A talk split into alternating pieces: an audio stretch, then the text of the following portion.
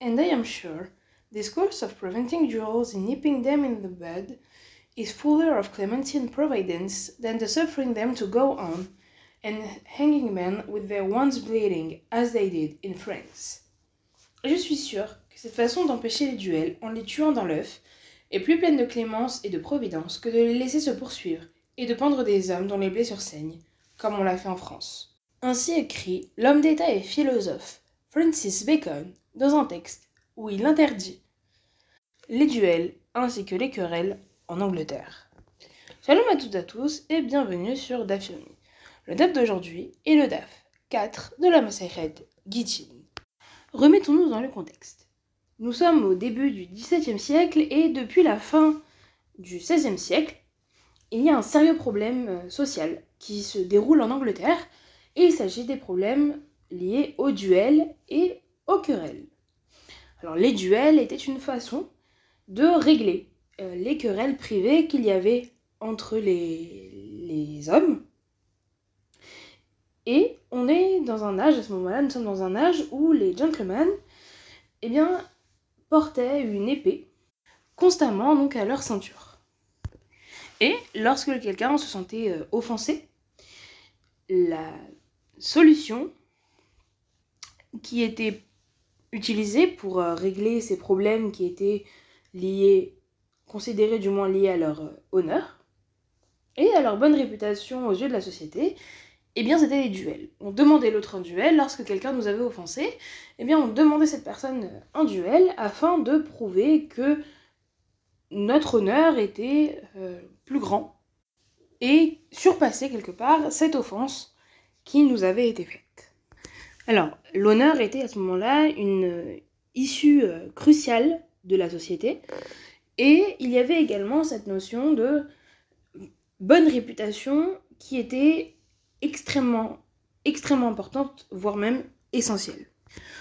Au moment du règne de, la reine Elisabeth Ier, loin d'être avec une mauvaise réputation, au contraire, les duels ont augmenté en popularité. Ils étaient de plus en plus populaires et une des causes lié à cette augmentation de popularité des duels et l'arrivée d'une nouvelle épée italienne qui était plus légère, plus flexible que celle qui était déjà utilisée. Par conséquent, c'était beaucoup plus facile de se battre puisque cette épée le permettait et était euh, beaucoup plus facilement utilisable. D'ailleurs, il est possible de voir, par exemple, si on voit l'histoire de Roméo et Juliette de Shakespeare, eh bien, un personnage en particulier est décrit comme étant un duelliste. Dans le livre, eh il s'agit de Tybalt, où Mercutio donc parle de lui comme étant un duelliste, un gentleman des, euh, des premières causes, des premières et des secondes causes, chose qui se réfère donc euh, au code des, duels dans lequel un gentleman doit chercher quelque part donc la satisfaction euh, pour euh, son honneur, et eh bien ce personnage c'est Tybalt, qui va être donc euh, décrit ainsi par Mercutio, qui va se moquer de lui, et donc on connaît la suite. Donc ça nous montre quelque part à quel point le duel à ce moment-là est populaire. On arrive au début du XVIIe siècle, aux environs donc de 1613. Un homme d'État qui est important dans, l'État anglais, dans la cour anglaise, eh bien, va interdire les duels après avoir bien sûr consulté le roi. En fait, après une série de duels extrêmement connus en 1613, le, le roi d'Angleterre à ce moment-là a euh, fait un discours, de, une proclamation qui interdisait les duels. Et donc euh, Bacon lui a ensuite adressé une, proposition, on va dire, pour réprimer les combats et les duels. Parmi ces arguments pour pouvoir interdire les duels se trouve, entre autres, le fait que la première motivation, selon lui, pour euh, provoquer le duel est une motivation donc d'honneur. Et donc, cette motivation d'honneur est non seulement fausse, mais en plus il se trouve que selon lui, elle est erronée, c'est une... elle n'est pas bonne. Ce n'est pas une bonne motivation de, d'honneur, le... ce n'est pas ça selon lui le vrai honneur. Et il cite d'ailleurs donc la proclamation du roi qui a été faite juste avant, où selon lui, le roi parle de euh, duel envoûtant, comme si une sorte de sorcellerie, entre guillemets, était faite à ce moment-là dans l'esprit des dualistes pour euh, faire en sorte que leur esprit s'échauffe et que euh, cette histoire d'honneur en fait ne soit que quelque part une sorte de, de sortilège, on va dire, pour provoquer l'apparition de duels, duels qui sont contre la religion, qui est la religion chrétienne à ce moment-là, euh, qui est contre la loi, contre la, vertu morale, euh, et contre, quelque part, contre les exemples de la nation. Tout, selon Bacon, serait ne serait en fait qu'une question de vanité. Les hommes, selon lui, se sentiraient beaucoup plus apaisés dans leur réputation quand ils verraient que l'État prend à cœur l'interdiction des duels et voyait les duels quelque part comme une insulte contre le pouvoir du roi et contre l'autorité, puisque en fait dans les duels, chacun va chercher à prendre sa revanche soi-même sans forcément consulter la justice. Et c'est la raison pour laquelle, donc selon lui, les duels sont fondamentalement contre le roi, contre le pouvoir du roi, puisque il n'y a que le roi qui, a le, est le droit d'avoir une question d'honneur, de, de, de, réclamer euh, justice pour son honneur, et que la cour qui a le droit de punir, et non les particuliers entre eux. C'est ainsi qu'il finit d'ailleurs euh, son texte en expliquant que il poursuivra en justice tout celui qui euh, chercherait à avoir un duel, qui enverrait un duel à quelqu'un d'autre, celui qui enverrait un message pour avoir un duel, celui qui accepterait ou qui retournerait un, duel, euh, ou même celui qui serait un second dans un duel. Donc toutes ces personnes qui chercheraient finalement à rentrer dans une querelle ou à rentrer dans un duel, eh bien, seraient poursuivies en justice Contrairement à la France, nous dit-il, qui a extrêmement mal géré euh, les duels, ainsi qu'il peut l'exposer dans son essai. Après cette déclaration d'amour à la France de la part d'un homme d'État anglais, venons-en au DAF. Nous sommes donc au DAF 4 euh, de la Macérette Guitchin, et si j'ai parlé de duel, c'est tout simplement qu'on trouve dans ce DAF deux visions opposées de la Mishnah. Celle de Rabat, celle de Rava. Comme une sorte, quelque part, une sorte de duel, entre guillemets, duel intellectuel entre leurs euh, deux visions. Mais avant, petit rappel de la Mishnah.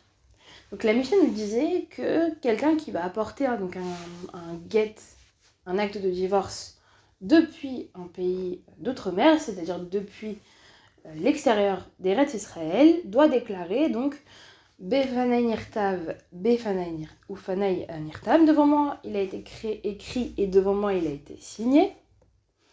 Euh, on a dans la Mishnah toujours, donc Rabbané Gamliel qui nous dit que même celui qui va apporter un, un guet de Rekem ou de Eger, de Reger, qui sont au niveau de la périphérie d'Eret Israël, doit faire cette déclaration.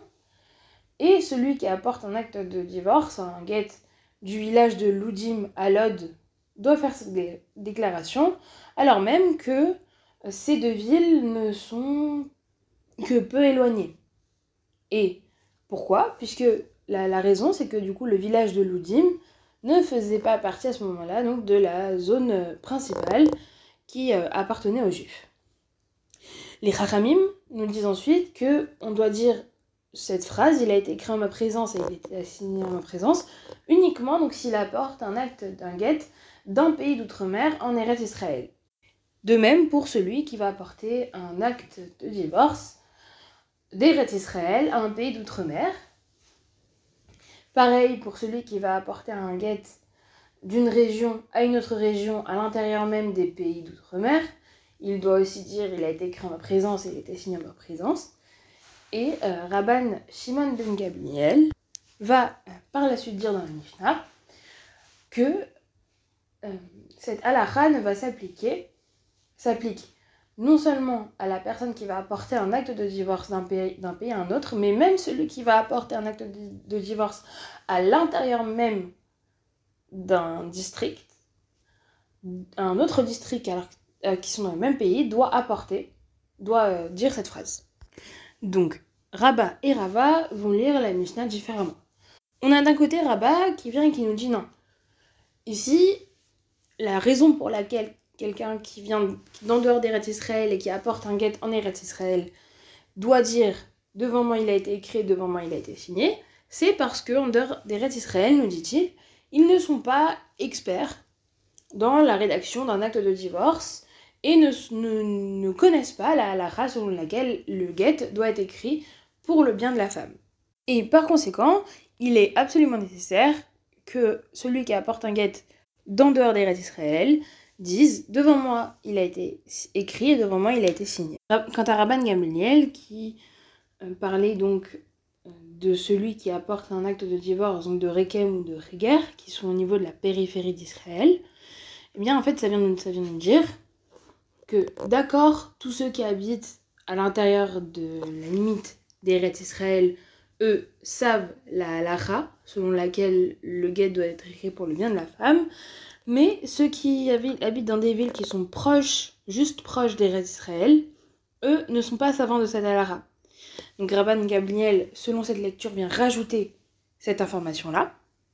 Quant à Rabbi Eliezer, qui a mentionné les villages de Loudim et la ville, le village de Loudim et la ville de Lod, vient nous dire que ceux qui habitent à l'intérieur donc de la limite des Israël, même à l'intérieur même de la limite, ne sont pas, même eux ne sont pas traités comme des personnes qui savent les halachot euh, du guet, et que par conséquent, ils, ils, sont classés comme tous ceux qui habitent en dehors des rats d'Israël. Et donc, même quand on a une courte distance entre Loudim, entre, entre et Lod, alors même qu'on a une courte distance et que c'est à l'intérieur de la limite, eh bien on ne traite pas cet endroit comme faisant partie des rêves d'Israël. Et donc, il est nécessaire donc de faire cette déclaration. En d'autres termes, tous les endroits qui ne font pas partie des rêves d'Israël, même s'ils sont à l'intérieur de la limite, sont traités comme tous les endroits qui sont à l'extérieur des rêves d'Israël, et donc quelqu'un qui apporte un acte, un get, un acte de divorce d'un endroit même de, la limite de, des Israël, doit dire devant moi il a été euh, écrit et devant moi il a été signé. Et toujours selon Rabat, si on a imposé que quelqu'un qui vienne d'Eret Israël dans un pays qui est en dehors d'Eret Israël euh, dise devant moi il a été écrit et devant moi il a été signé, c'est pour éviter donc de confondre les deux cas. En fait, ce n'est pas parce que euh, ceux qui habitent à l'intérieur d'Israël, selon Rabat du moins, ne savent pas les halachot euh, du guet, mais c'est pour éviter que quelqu'un puisse dire, ben, de la même façon que pour apporter que quelqu'un qui vient des d'Israël, en, de, qui va en dehors des d'Israël, qui sort des d'Israël pour apporter un guet, ne dit pas cette, cette déclaration, eh bien, pareil, c'est pareil dans le cas de quelqu'un qui vient euh, d'en dehors d'Eretz Israël, en Eretz Israël, pour apporter un guet. Et donc, c'est un décret que celui qui apporte un guet d'Eretz Israël euh, vers en dehors, d'Israël dise devant moi il a été écrit et devant moi il a été signé. Ce n'est absolument pas parce qu'ils euh, ne savent pas. Ce n'est pas parce qu'ils ne savent pas, mais c'est un décret pour ne pas confondre. Quant à Rava, voici comment il lit la Mishnah. Eh bien, selon lui, tout le monde s'accorde à dire que si on dit devant moi il a été écrit, devant moi il a été signé, ce n'est pas une question de connaissance, mais c'est parce qu'on n'a pas de témoin pour permettre de ratifier ce guet. on n'a pas de témoin. Et le premier, donc Tana, eh bien, il nous dit que comme les, ceux qui habitent dans ces villes sont proches, en fait, les témoins sont euh, fréquemment disponibles. Toujours dans cette lecture, Rabban Gabriel vient euh, nous dire ceux qui habitent dans les villes qui sont à l'intérieur de la limite des restes Israël sont fréquemment disponibles, mais ceux qui habitent dans des, dans des villes qui sont juste proches des restes Israël ne sont pas fréquemment disponibles. Et Rabbi Eliezer vient, à vient dire donc que ceux qui habitent ces villes, qui sont proches des Israël ou dans la limite des Israël, ne sont pas non plus considérés comme étant en Eretz Israël, même s'ils sont proches euh, d'Israël. Et donc, on ne fait pas de distinction euh, dans, les pays d'outre-mer et ils sont considérés comme, euh, comme, en ayant, comme ayant besoin donc, de dire cette phrase-là.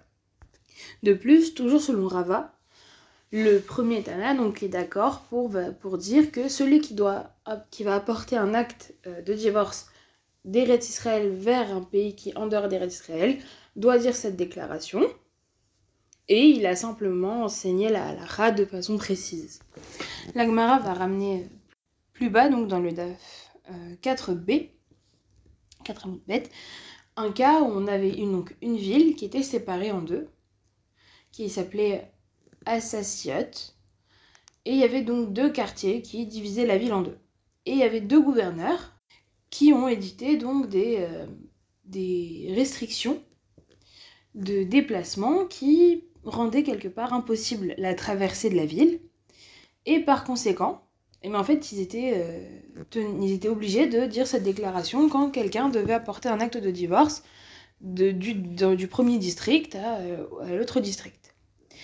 Et, nous dit l'Agmara, bah, ça marche selon l'opinion de Rabat, qui te dit que la raison pour laquelle on dit cette phrase, c'est à cause des témoins, puisque les témoins ne pouvaient pas passer d'un district à un autre. Mais euh, je comprends pas. Selon Rabat, selon Rabat, qui lui dit que il n'y a pas besoin de faire cette déclaration en Eretz Israël, puisque euh, tous les résidents euh, savent, c'est la, la qu'un acte de divorce doit être écrit pour le bien de la femme. Mais la Gemara te dit non. Rabat est d'avis finalement que la raison de, ce qui se passait dans cette ville-là était conforme à l'avis de Rava, puisque Rabat dit, enfin, convient que une des raisons euh, de cette halakha est que les témoins ne sont pas disponibles pour ratifier l'acte de divorce. Et il va ajouter donc une autre raison, à savoir qu'ils ne sont pas experts dans la halakha de la rédaction du, document pour son bien. Donc ça c'est pour Rabat. Et donc quelle est la différence entre euh, ces deux opinions, nous dit la Guara? Bien c'est... Euh, il y a une différence entre eux donc par rapport au cas où il y a deux personnes qui vont emporter l'acte de divorce d'un pays euh, d'outre-mer. Selon l'opinion de Rava, ils n'ont pas besoin de dire euh, devant moi il a été écrit, devant moi il a été euh, signé, puisque des témoins supplémentaires finalement ne sont pas forcément nécessaires pour confirmer cet acte de divorce. Mais il est toujours nécessaire finalement de, de dire cette phrase-là euh, pour le bien de la femme. Et quant au cas où on a donc une seule personne qui va apporter un acte de divorce d'un endroit à un autre dans une seule région d'un pays euh, d'outre-mer, où on a des témoins pour le ratifier, selon Rabat, il faut que la personne dise cette phrase-là pour qu'il puisse confirmer que l'acte de divorce a été écrit pour elle. Et selon Rava, ce n'est pas nécessaire de le dire, puisque les témoins sont facilement disponibles si nécessaire. Je vous remercie de m'avoir écouté et Shavuot